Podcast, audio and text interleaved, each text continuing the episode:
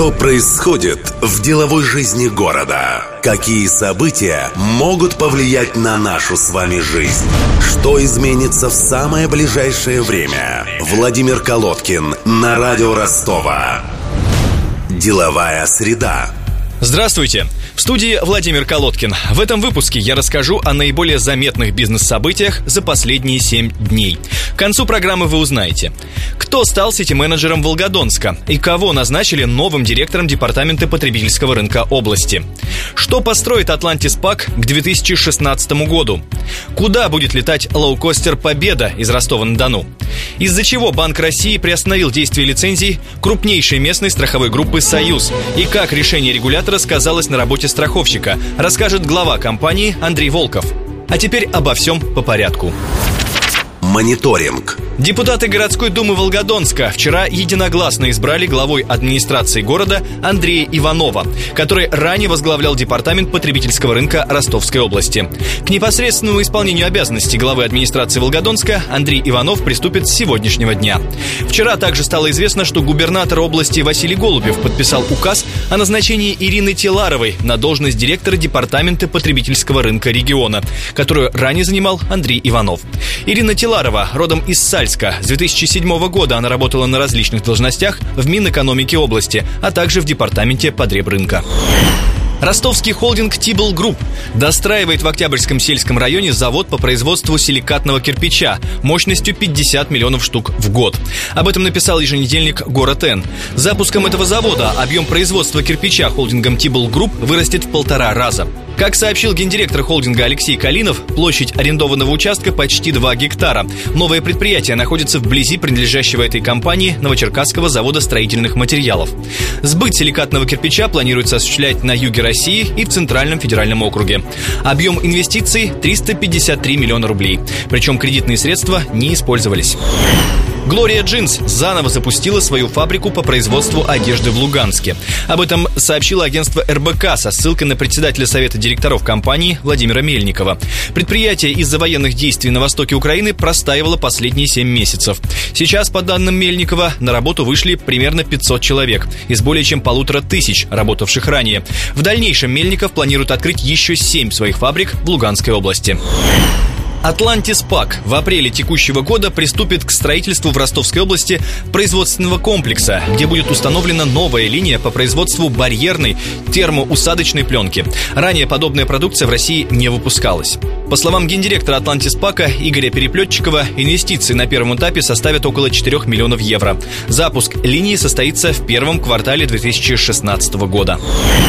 С 31 мая аэрофлотовский лоукостер «Победа» откроет рейс Ростов-Сочи. Об этом сообщила пресс-служба аэропорта Ростова-на-Дону. Минимальная цена билета в оба конца составит 2000 рублей. Рейс из нашего города в Сочи будет выполняться 4 раза в неделю, по вторникам, четвергам, субботам и воскресеньям. Самолетом Boeing 737-800 вместимостью 189 кресел. Время в пути – 1 час. К 1 мая вместо сгоревшего ресторанного комплекса «Петровский причал» откроются летние площадки на воде, а зимние залы основного корпуса ресторана будут полностью видоизменены и заработают до наступления холодов. Об этом сообщил коммерсант со ссылкой на Вадима Курлова, замдиректора комплекса «Петровский причал».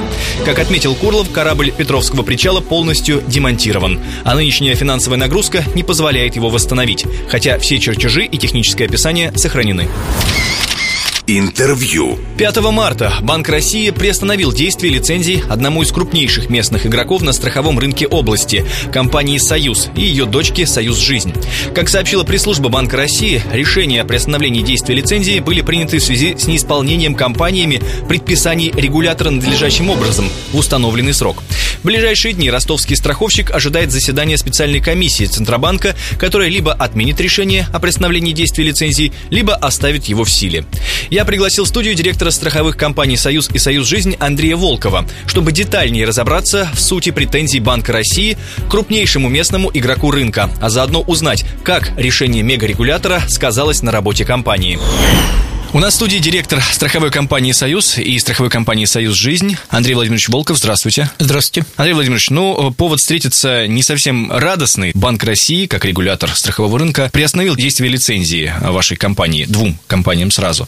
Расскажите, пожалуйста, в чем произошел конфликт, в чем суть претензии Центробанка? Э, суть претензии заключается вот в чем.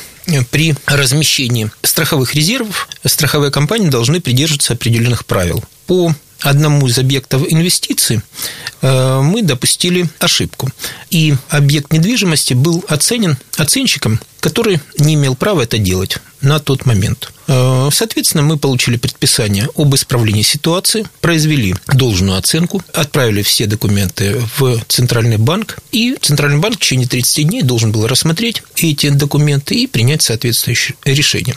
Однако в силу каких-то причин рассмотрение затянулось, и в связи с этим и было принято решение о приостановке до устранения вышеуказанных замечаний. Э, в настоящее время мы дополнительно представили документы в Центральный банк и ожидаем решения его. Скажите, пожалуйста, какова практика вообще рассмотрения вот таких вот э, предписаний? Страховые компании не так давно перешли под юрисдикцию надзор Центрального банка.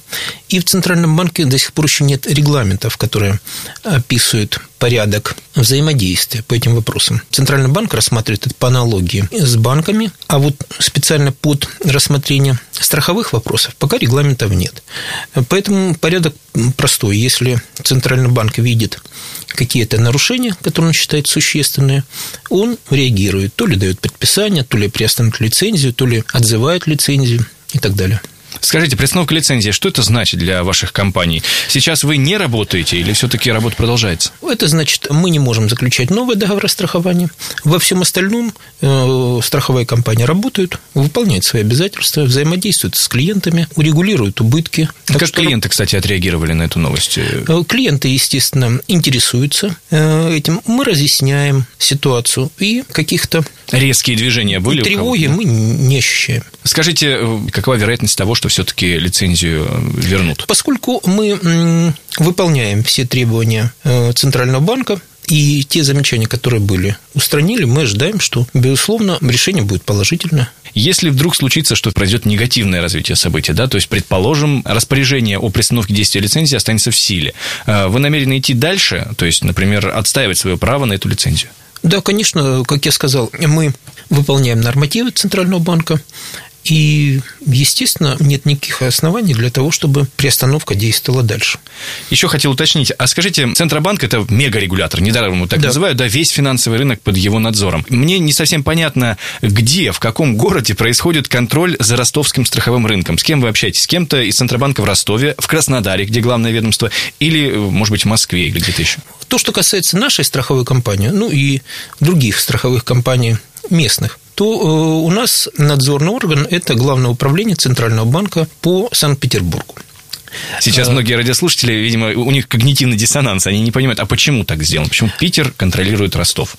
Э, таково распоряжение Центрального банка и распределение страховых компаний по надзирающим главным управлениям. Вот для ростовских компаний почему-то надзирающим управлением оказалось Санкт-Петербургское То есть, я так понимаю, это борьба с коррупцией внутренней, да, чтобы ну, сговоров не было? Возможно, да. Чтобы убрать взаимное влияние, наверное, и надзорных органов, и поднадзорных организаций. Сейчас, на данный момент, получается, что ваша компания – это крупнейший страховой игрок на рынке на Дону. Да? Если говорить о местных компаниях, то да. Да, именно о местных. Угу. И вот ну, мы будем на э, хорошее развитие событий все-таки надеяться, но если так, так, то получится не останется ни одного крупнейшего, если вдруг отзовут лицензию. Да? То есть фактически да. рынок останется без местных игроков. Я правильно понимаю, что такова, нет, в принципе... еще несколько компаний ну, есть. Да, одна из них э, почти продана, то есть ищет покупателя, вторая очень маленькая. Э, а больше я даже и вспомнить-то, собственно, не могу. Э, скажите, пожалуйста, вообще какова стратегия, к чему движется рынок? Региональных страховых компаний фактически на рынке может и не остаться в будущем? Безусловно тенденция нескольких лет последних связана с тем, что региональные компании уходят с рынка, уходят и небольшие компании с рынка, рынок укрупняется, и тенденция и рынка, и политика регулятора направлена на то, чтобы осталось ограниченное число очень крупных компаний. Недавно вышла публикация, по-моему, на РБК о том, что по сборам за 2014 год Ростовская область показала снижение. Примерно там около 4%. И оказалась в числе пяти регионов в России, всего пяти, где вот э, наблюдается как раз-таки сокращение рынка по сборам, не по выплатам. А чем вы объясняете то, что Ростовская область вот так не очень хорошо себя показывает? Это сборы вообще всех компаний страховых. И каковы перспективы на 2015 год? Э, ну, э, страховой рынок – это отражение инвестиционной активности и населения, и корпоративной инвестиционной активности. Когда она высока, Э, высоки потребности и растет потребность в защите капитала. Естественно, страховщики востребованы и наращивают обороты. Если наблюдается снижение инвестиций, то, конечно, наблюдается снижение активности э, страхования. Просто нечего страховщикам защищать. Очевидно, что это проблема не страховая как таковая, а ситуация в экономике. Спасибо огромное. Я напомню, что в студии у нас был директор страховой компании «Союз» и страховой компании «Союз Жизнь» Андрей Волков. На этом у меня все. С вами был Владимир Колодкин. Приумножения вам и здоровья. До следующей деловой среды. Деловая среда. Владимир Колодкин на радио Ростова. Каждую среду рассказывает об основных изменениях в бизнес-среде города. Слушайте каждую среду на радио Ростова 101,6 FM.